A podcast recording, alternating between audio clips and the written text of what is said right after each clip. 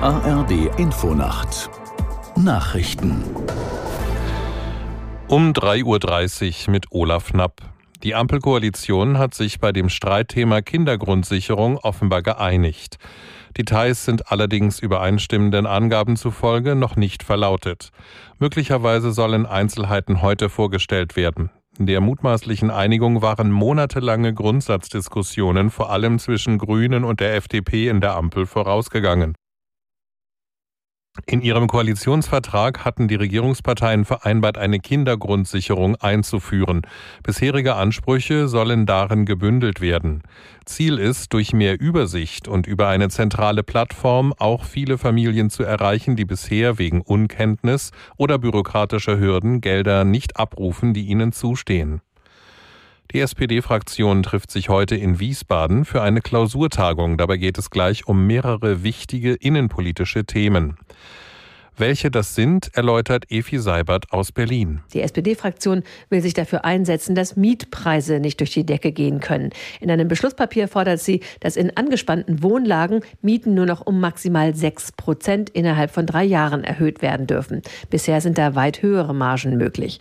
Weitere Themen werden die Gesundheits- und Pflegepolitik sein und das Thema Arbeitsmarkt. Dabei geht es dann vor allem darum, wie mehr Fachkräfte gewonnen werden können. Gleich am Vormittag will die Fraktion auch über Strompreise Weise diskutieren. Und das könnte dann für einen Abgeordneten besonders aufschlussreich sein.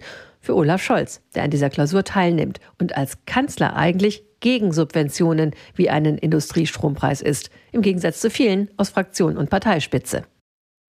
Der ukrainische Verteidigungsminister Resnikow hält nach eigenen Worten den Einsatz von F-16 Kampfjets bereits ab Frühjahr für wahrscheinlich. Resnikow betonte in der Bild, sein Land müsse die Infrastruktur für die F-16 vorbereiten. Das dürfte mindestens sechs Monate dauern, vielleicht ein bisschen länger. Kiew habe mit den Ausbildungskursen für seine Piloten, Ingenieure und Techniker aber bereits begonnen, so der Minister. Dänemark, die Niederlande und zuletzt Norwegen hatten der Ukraine kürzlich versprochen, F-16 Jets zu liefern.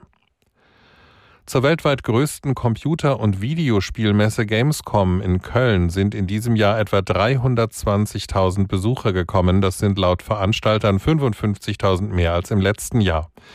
Die Games-Branche ist schon seit Jahren auf Wachstumskurs. Deutsche Entwickler spielen aber nur eine Nebenrolle. Der Bund unterstützt die Firmen deshalb mit einem Förderprogramm. Angesichts von Sparzwängen sollen die Mittel im nächsten Jahr aber gekürzt werden. Das Wetter in Deutschland. Nachts im Süden Regen, an den Küsten Schauer oder Gewitter, Tiefstwerte 15 bis 8 Grad. Am Tage im Südosten teils ergiebiger Regen, im Nordwesten wechselhaft, sonst meist trocken 11 bis 21 Grad. Das waren die Nachrichten.